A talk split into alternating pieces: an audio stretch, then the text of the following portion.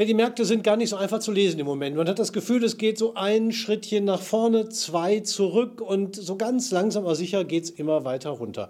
Was heißt das im Moment? Wie sieht der Ausblick für die Aktienmärkte aus? Was können Anleger und Trader jetzt machen? Darüber spreche ich mit meinen beiden Gästen. Einmal Daniel Saurenz von Feingold Research hier zu meiner Linken und Kemal Bakci von der BNP Paribas. Herzlich willkommen Ihnen beiden. Äh, Kemal Bakci, ähm, die Situation am Aktienmarkt ist nicht einfach zu analysieren, im Moment.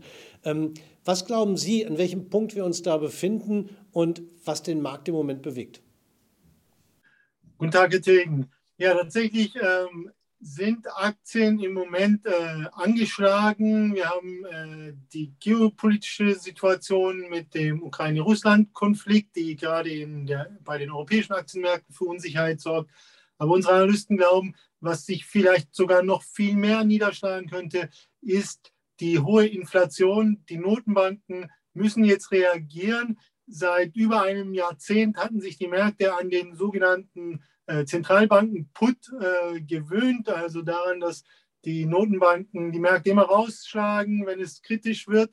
Äh, dieser Put dürfte jetzt nicht mehr existieren. Die Zentralbanken sind unter Zugzwang und das macht die, insbesondere die Federal Reserve ähm, sich schon bemerkbar. Also die Zinsen sind jetzt äh, in diesem Jahr um über 125 Basispunkte gestiegen. Damit haben sich die Finanzierungskosten für äh, die Unternehmen in den USA zumindest fast verdoppelt. Und äh, das dürfte sich jetzt auch allmählich in der Berichtssaison niederschlagen.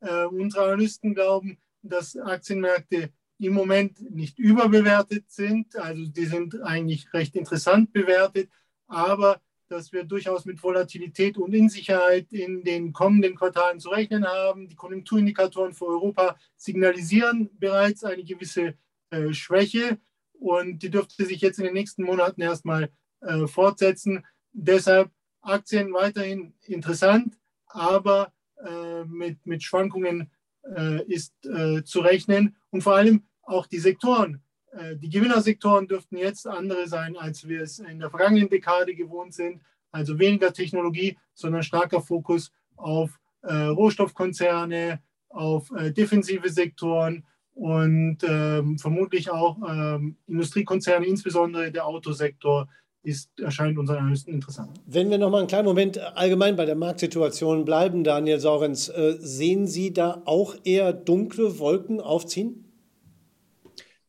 Nein. Uh, unser Indikator bei Feingold Research, den wir entwickelt haben, steht eher kurz vor einem Kauf, denn vor einem Verkaufssignal. Und ich glaube, wir müssen mal die letzten Monate ein bisschen äh, zusammenfassen, was wir dort erlebt haben. Wir sind ins Jahr 2022 gestartet mit einem aus unserer Sicht, und das haben auch unsere Indikatoren gesagt, deutlich überkauften Aktienmarkt. Der DAX war zu teuer, oberhalb der 16.000 und dann kamen die beiden großen äh, Konflikte in den Markt rein. Zum einen, der war relativ erwartbar, die äh, Zinsänderungspolitik und auch die Inflation. Und zum anderen natürlich der, die Ukraine-Krise, der Ukraine-Krieg. Das war Ende 2021 für uns zumindest in dem Maß noch nicht erwartbar. Mit, muss man auch mal ganz ehrlich sein, denn äh, Aktienmärkte reagieren ja eben auch auf Entwicklungen.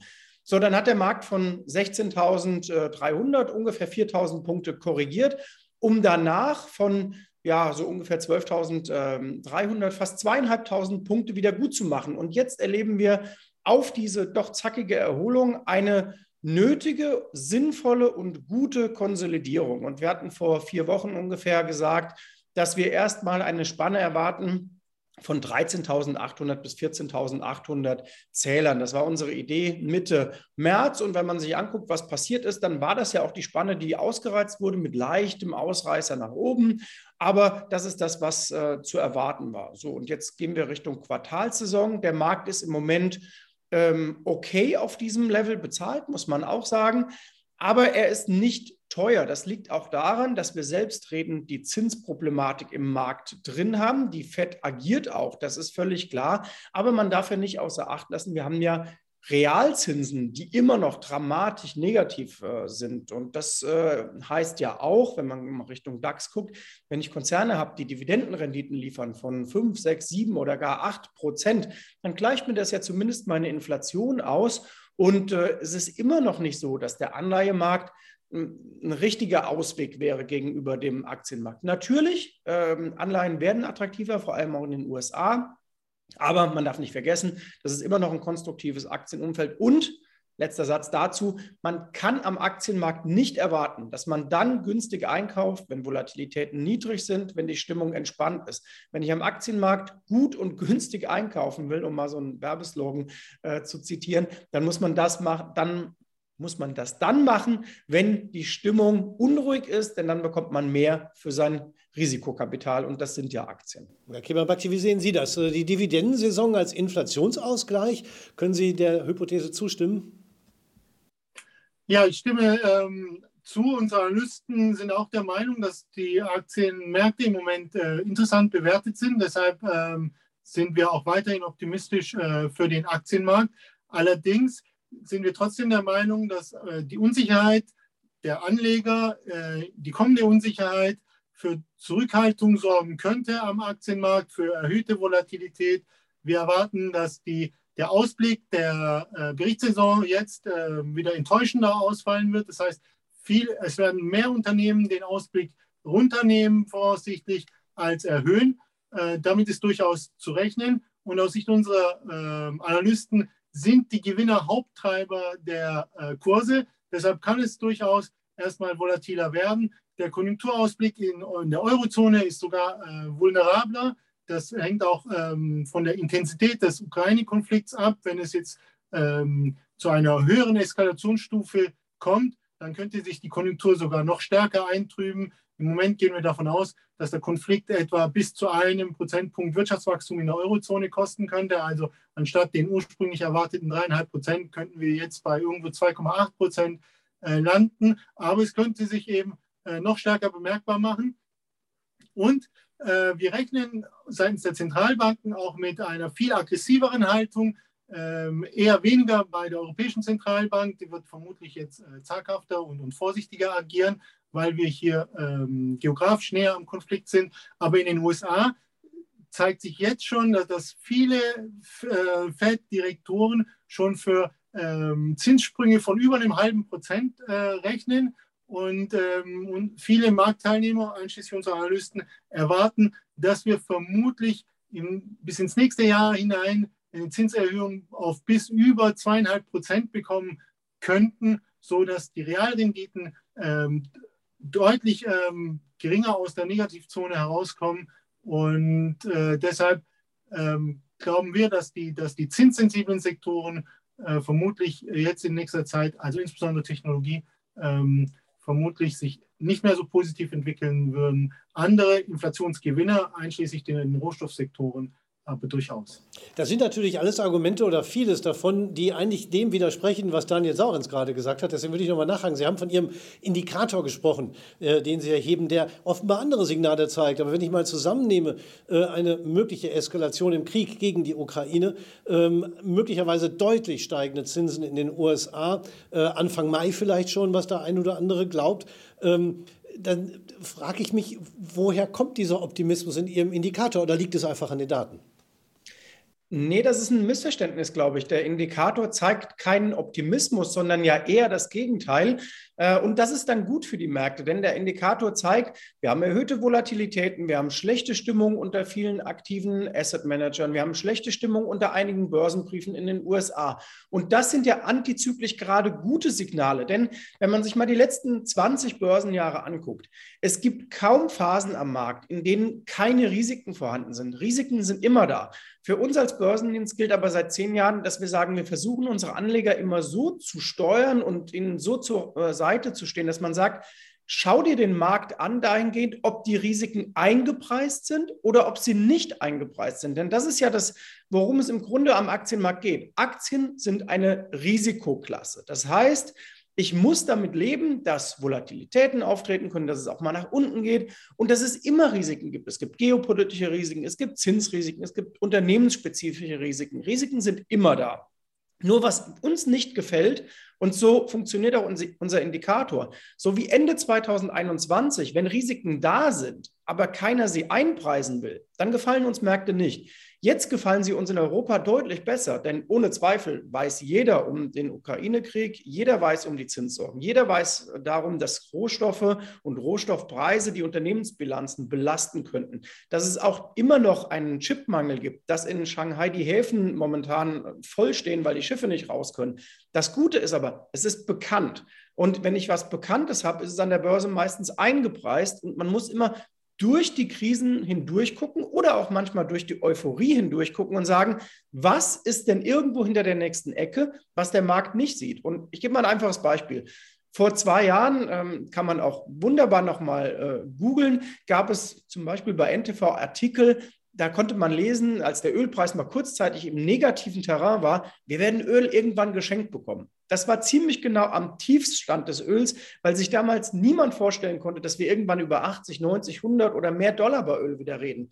Und jetzt kann sich aktuell kaum jemand vorstellen, dass wir vielleicht mal wieder über 50, 60 oder 70 Dollar reden. Aber das kann gut passieren und dann kommen Basiseffekte zum Tragen und dann geht Inflation wieder zurück. Und so ist die Vorstellungskraft für den Börsianer immer eines der wichtigsten Tools, die er bereit haben sollte. Ja, eine mutige Strategie, aber die in der Tat, da gebe ich Ihnen recht, in der Vergangenheit, zumindest wenn man die richtigen Zeitpunkte getroffen hat, durchaus sehr, sehr, sehr erfolgreich sein kann, antizyklisch zu handeln, eben genau dann, wenn man eigentlich in der Mehrheit nicht damit rechnet. Kemal Bakshi, äh, wenn wir jetzt für den Anleger mal überlegen, welche Strategie vor diesem Hintergrund passend sein könnte, was würden Sie da als erfolgversprechend sehen?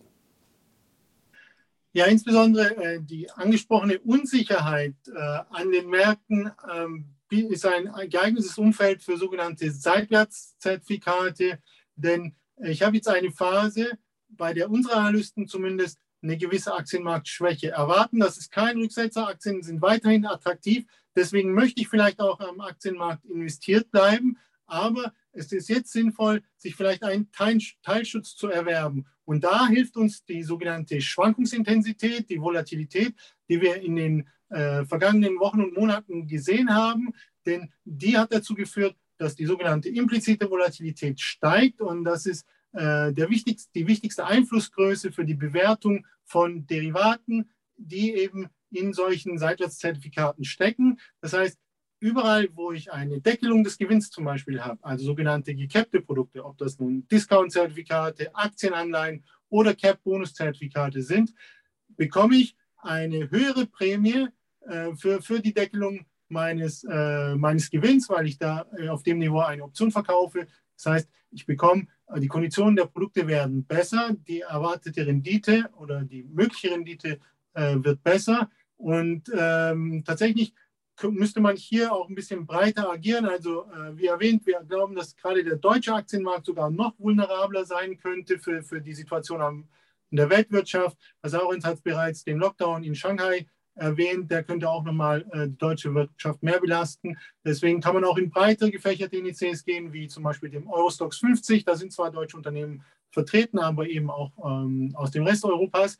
Und da findet man auch sehr attraktive Konditionen für sogenannte Cap-Bonus-Zertifikate, die wirklich ähm, bis zum Jahresende noch, noch fast zweistellige Renditen zahlen, wenn ich mir einen großzügigen Puffer also Barrierepuffer von, von bis zu 30 Prozent oder, oder bis zu äh, über 25 Prozent äh, reinnehme.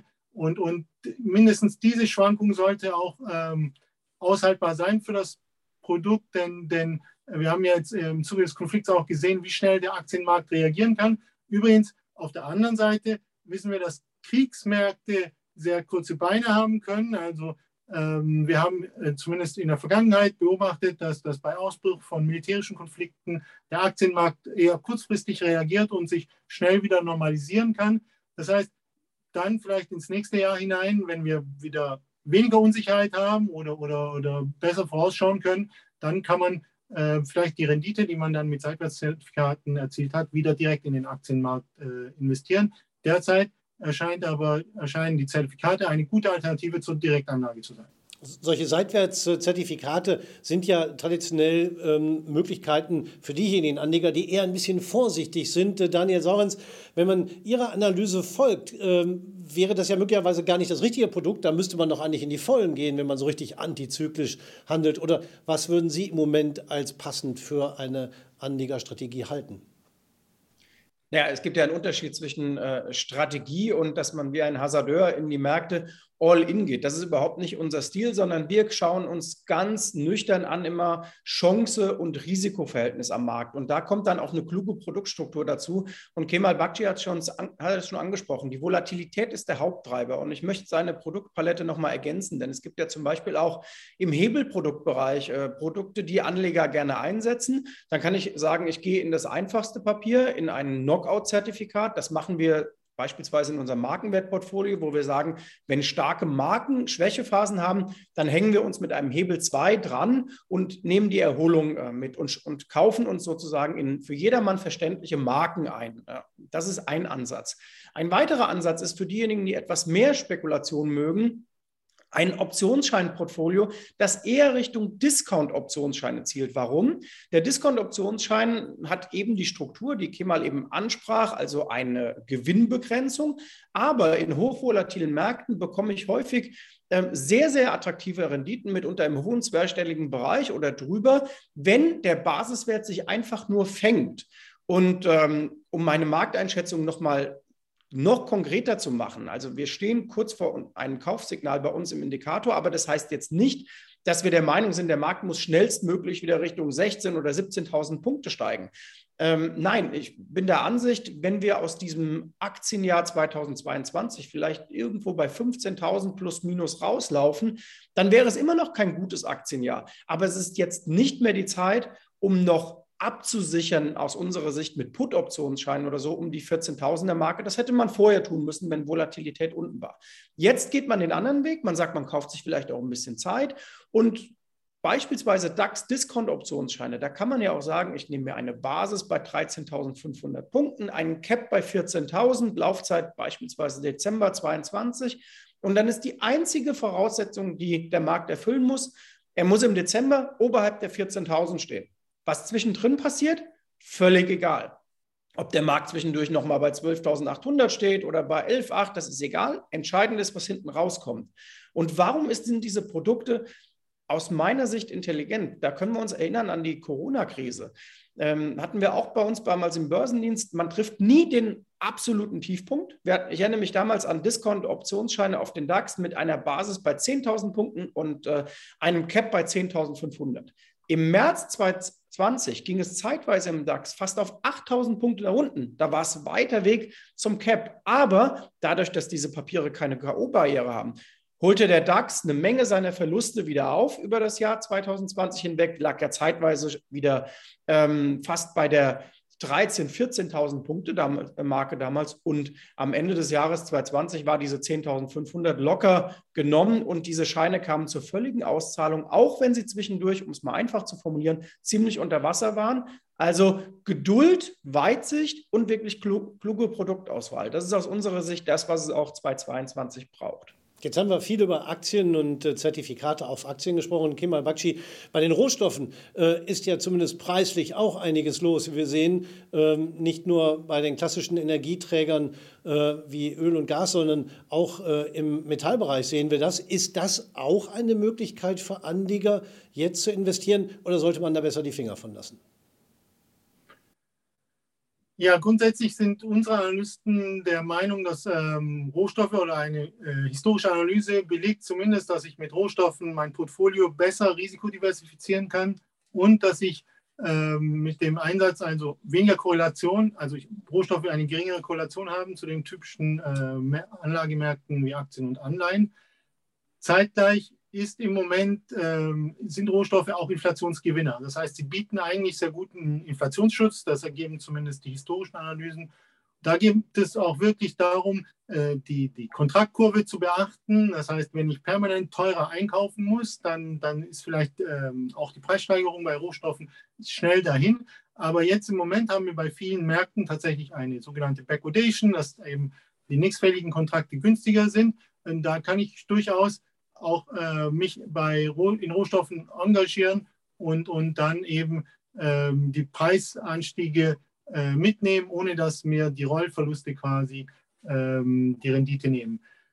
Unsere Analysten erwarten am Ölmarkt, dass jetzt, nachdem, nachdem die strategischen Reserven wieder in den Markt gegeben wurden, eine zwischenzeitliche Schwäche, erwarten aber für den Gesamtmarkt ähm, etwa eine Spanne von 110 bis 120 Dollar. Wenn wir in der jetzigen Situation verharren, sollte es zu, einer, äh, zu einem Embargo gegenüber russischem Öl zum Beispiel kommen, wenn auch befristet über äh, mindestens drei äh, Monate, dann erwarten unsere Analysten deutlich höhere äh, Ölpreise, die dann, ähm, die dann auch, auch über die 150 Dollar Marke äh, gehen können. Ja, und da gibt es dann ja auch viele Möglichkeiten, wie Anleger und Trader darauf setzen können, entweder über Turbo-Optionsscheine, klassische Optionsscheine, Exchange-Traded Commodities, sogenannte ETCs, bis hin zu Faktorzertifikaten. Die Produkte muss man natürlich kennen. Interessant ist nur, dass eben auch im Rohstoffmarkt Bewegung ist. Wir sehen, es gibt viele Dinge, die im Moment die Finanzmärkte beeinflussen, im makroökonomischen Bereich, im Zins-, Inflations-